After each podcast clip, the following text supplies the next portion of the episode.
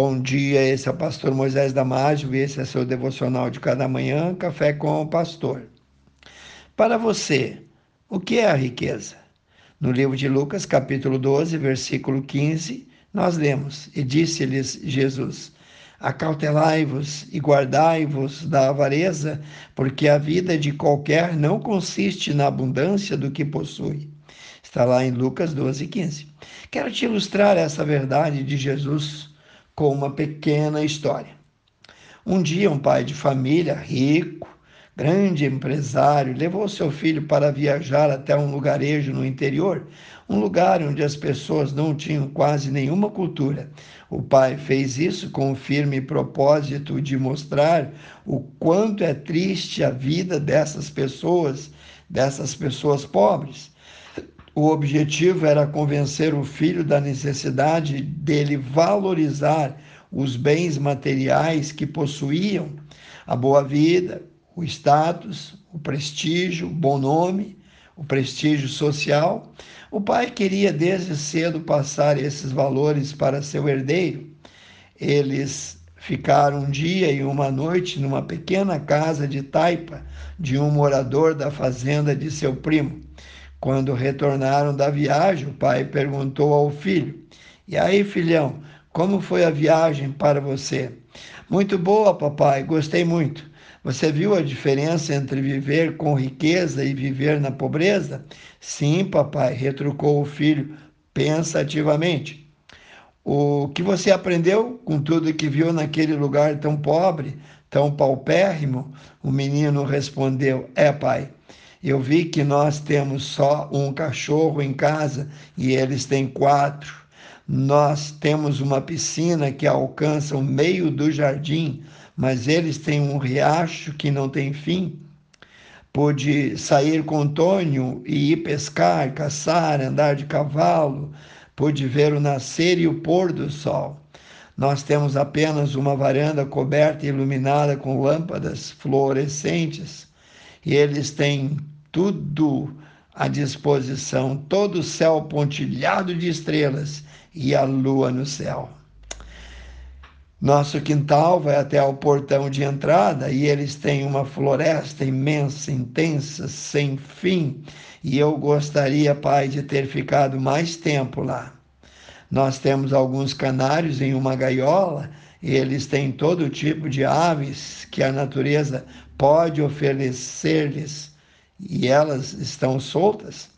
O filho suspirou e continuou. Além do mais, papai, observei que eles oram antes de qualquer refeição, enquanto nós, em casa, sentamos à mesa sem esperar um pelo outro e falamos de negócio, dólar, eventos, daí comemos, empurramos o prato e pronto. No quarto onde eu fui dormir com o Tonho, passei vergonha, pois não sabia sequer orar. Enquanto ele se ajoelhou e agradeceu a Deus por tudo, agradeceu inclusive pela nossa visita na casa dele e orou pela nossa salvação.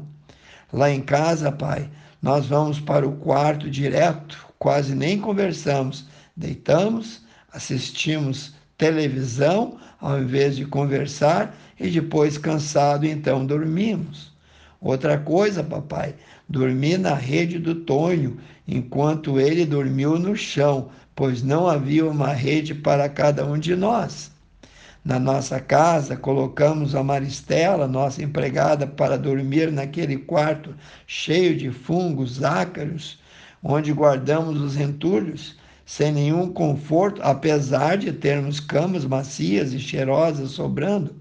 O Tonho, papai, é um menino cristão e seu testemunho muito me impactou. Eu gostaria de voltar lá para ouvir mais dele. Conforme o garoto falava, seu pai, estupefato, sem graça, envergonhado, olhava para o menino, o filho, na sua sábia ingenuidade, no seu brilhante desabafo, levantou-se, abraçou forte e agradecido ao pai, ainda agradeceu e acrescentou: Obrigado, papai, por me haver mostrado o quanto nós somos pobres. Irmãos, amigos, moral da história: não é a abundância do que você tem, ou onde você está, ou o que faz, que irá determinar a tua felicidade. Tudo que você tem depende da maneira como você olha, da maneira como você valoriza as coisas. Se você tem amor e sobrevive nessa vida com dignidade, se você tem atitudes positivas, é honesto, partilha com benevolência e com agrado suas coisas, então você tem tudo. Esse garotinho talvez tenha ensinado a maior lição a seu pai. As coisas que realmente importam não têm preço. Se você tem fé em Jesus, se você tem amor, amigos, família, saúde, se tem bom humor e atitudes positivas para com a vida, então você já é uma pessoa muito rica. Se você já fez uma decisão ao lado de Jesus, então você tem tudo. De novo, vamos ler o versículo. E disse-lhes Jesus: acautelai-vos e guardai-vos da avareza, porque a vida de qualquer um não consiste na abundância do que possui. Pense nisso. Quero orar contigo, amantíssimo Deus e eterno Pai. Abre os nossos olhos, Senhor, para as verdadeiras coisas que têm valor divino, que têm valor do céu, como a fé, como nosso testemunho, como a fé que defendemos, como a igreja que vamos, ó Pai, Todos esses valores precisam estar bem claros na vida de cada pessoa. A palavra de Deus diz: sem fé é impossível agradar a Deus.